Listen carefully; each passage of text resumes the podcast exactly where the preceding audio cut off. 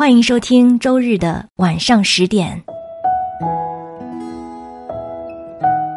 嘿，你好吗？我是 Cindy 双双，我只想用我的声音温暖你的耳朵。我在上海向你问好，欢迎收听《这就是爱情》，让你学会爱与被爱。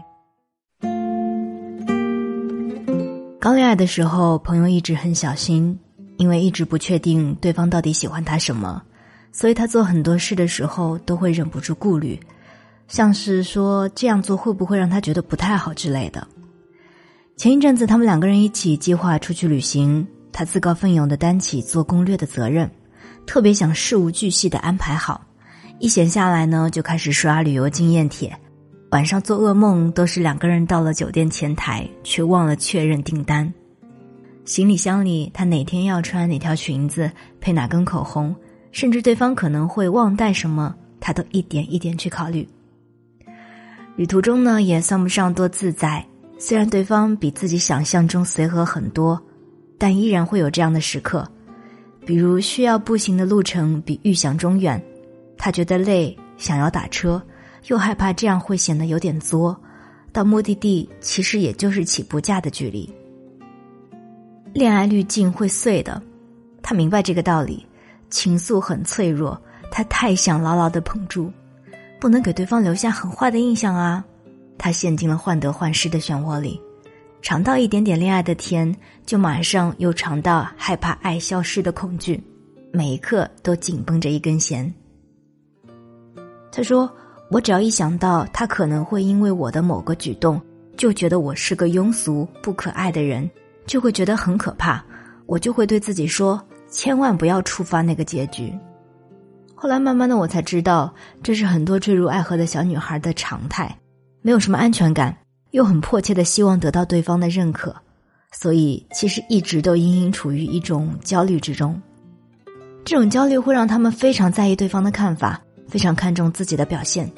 他们以为足够小心翼翼做到最好，就可以让爱的保质期延长。当焦事、不安、恐惧这些情绪勾连成一段恋爱，它显然是不健康的。我曾经听过朋友讲过这样一件事情：说当他还是年轻小女孩的时候，对方提了一嘴喜欢英语好的人，觉得太有魅力了，他就真的把英语选修课的每一个小作业都全部搞到 A，然后。终于有一天，满怀期待，却装作不经意的向对方提起：“我上学期英语成绩还不错哦。”对方只是平平的反应一句：“哦，很棒啊。”然后接着埋头看文献。他说：“那个时候，他意识到，恋爱中的他在努力满足对方的喜好，把对方的标准套用到自己身上。追根究底，是潜意识里需要对方高度的认可。光是和我在一起才不够。”你还需要非常的欣赏我，需要经常的夸赞我，注意到我进步的细节。而其实站在后来的年纪往回看，才能够真正找到问题的症结，不在于你找到的这个爱人怎么样，也不在于你们的相处如何。说到底，在爱里面不必要的反复辗转，设置了障碍，在很努力突破障碍的女生，在生活里是不大自信的。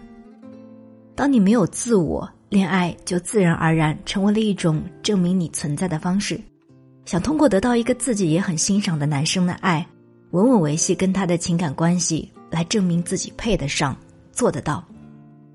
可是自我这个东西不是靠别人给予来的，哪怕那个别人跟你很亲密。确实，我们人的一生可能大部分都会要求认同的，但是我觉得女生都应该把眼光放得远一些。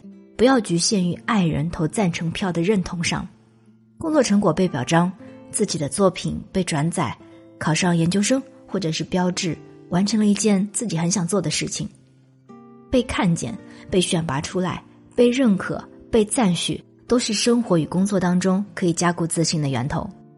这些社会性的认可有理有据，有实质和显化的成绩，才会让我们更具备存在价值的真实感，而且。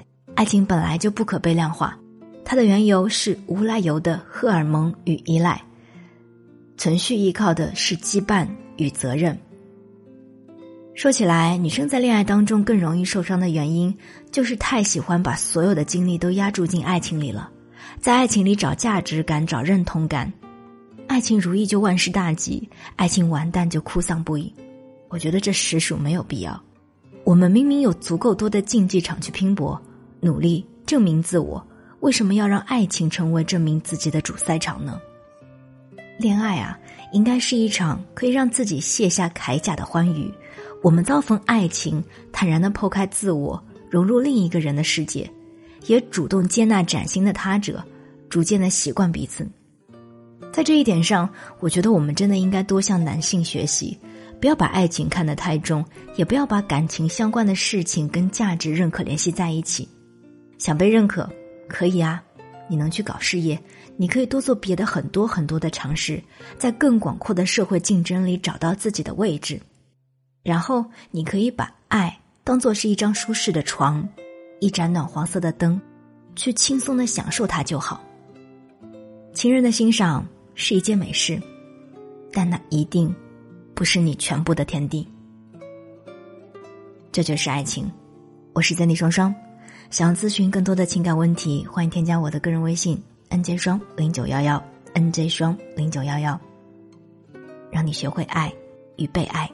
我们下期再见。